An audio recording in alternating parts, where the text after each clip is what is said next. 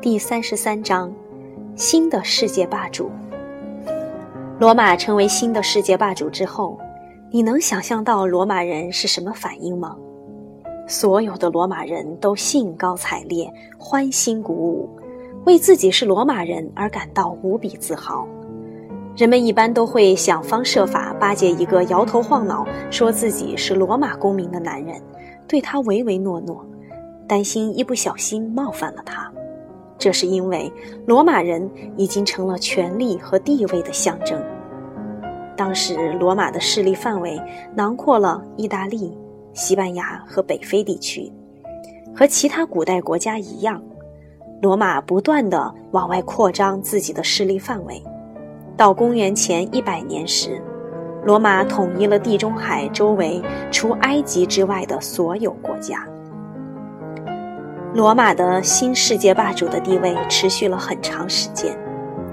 需要特别提出的是，罗马人具有非常务实的做事风格，他们向希腊人学习，也追求美的事物，创造美的事物，比如美的建筑、美的雕塑。美的诗歌，但是最能引起他们兴趣的，还是那些具有实用价值的东西。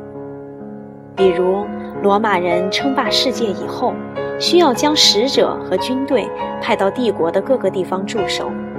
由于罗马帝国领土辽阔，要运送使者和军队，就得修很多道路。那时没有铁路，一般的道路都是凹凸不平的。每到雨季，就泥泞难行。罗马人开始重新修路，他们是这样铺设道路的：先把大石头放在最下面作为地基，大石头的上面再放上稍微小一些的石头，最上面则是大块的平整的石头。罗马人修了成千上万条这样的道路。这些长长的道路以罗马为中心辐射出去，通往整个帝国的各个区域。不同地方的人都可以沿着这些道路到达罗马。要是那时候能坐在飞机上往下俯瞰这些道路，一定非常壮观。我们现在还经常说“条条大路通罗马”呢。这些道路都非常坚固，其中有很多都保留到了现在。他们可都是在两千多年以前修的哟。罗马人注重务实的办事风格，还体现在另外两项十分重要的城市设施上，即引水渠和下水道。如果你现在生活在城市里，打开水龙头就可以流出干净的自来水。在古罗马时代。人们一般都要去附近的井里和泉水边打水，才能满足日常生活的需要。这些井水和泉水经常受到污染，人们喝下去就会不舒服，甚至生病。那时，每过一段时间，可怕的瘟疫就会爆发并蔓延，原因就是人们喝了不干净的水。瘟疫是一种非常严重的传染病。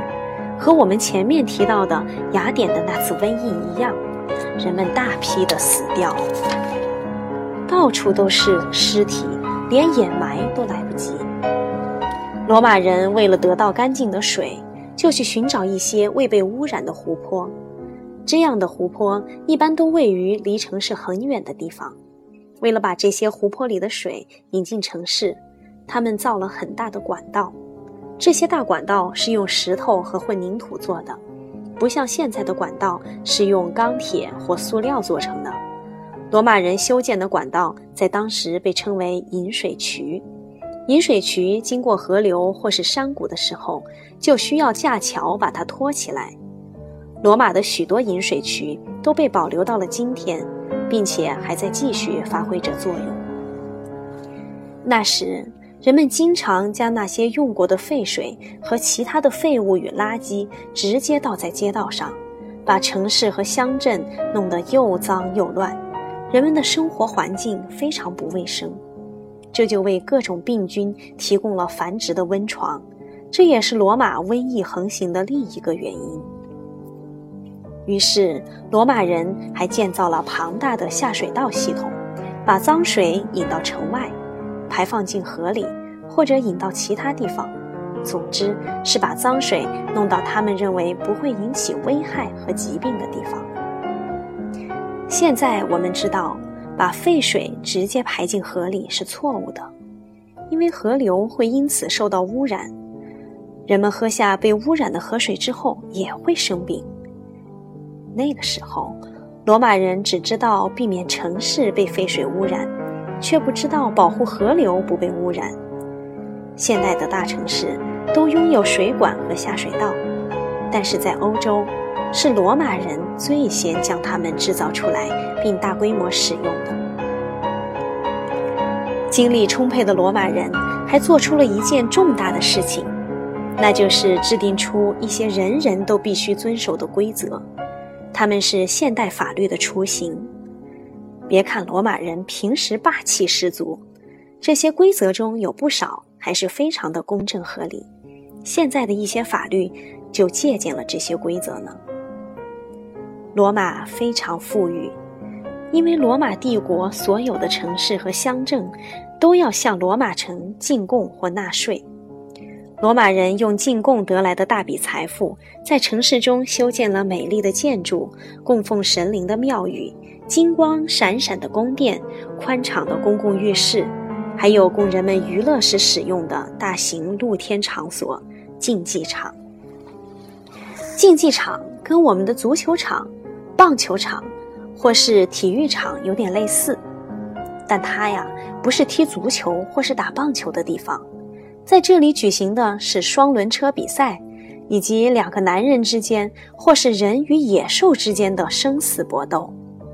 双轮车是一种车厢很小而轮子很大的车，有两匹或四匹马拉着。上面站着驾驶的人，你也许在马戏团看过这种马车比赛。在罗马人的所有运动中，最受欢迎的是决斗士的表演。罗马人在战争中抓来的俘虏，一般都会成为决斗士。这些男人非常强壮有力，他们相互搏斗，或者与野兽搏斗，来讨看台上观众的欢心。决斗士的搏斗是一种非常残酷的厮杀，但是罗马人偏偏就喜欢这种血腥、残暴的场面。当一个决斗士杀死另外一个决斗士，或者是杀死一只野兽的时候，观众会非常的激动或高兴，他们觉得这很有趣。一般情况下，决斗士之间的搏斗一定要等到其中一方死后才能结束。否则，观众是不会满意的。有时，如果一个失败的决斗士在搏斗的过程中表现出了极大的勇气，并且也非常努力，还很有风度，那么竞技场的观众就会向上竖起大拇指。这个手势的意思是，他们希望获胜的决斗士能够留下失败者的性命。所以，获胜的决斗士需要看到观众的要求。才能决定是否杀死他打败的对手。如果观众们的大拇指是向下的，那他就必须杀死对手，方能结束这场搏斗。虽然罗马人生活在这样一座美丽、卫生、进步的城市里，但是富人们占据了整个帝国巨额财富的绝大部分，他们变得越来越富有，而穷人一无所有，并且越来越贫穷。罗马人从战场上抓获的俘虏被他们带回罗马，变成奴隶，无偿地为他们劳动。所有的重活、累活都是这些奴隶来做。据说，奴隶们的数目超过罗马人的两倍，也就是说，两个奴隶为一位罗马公民服务。你还记得布匿战争吗？在这场战争中，一位年轻的将领西庇阿打败了汉尼拔。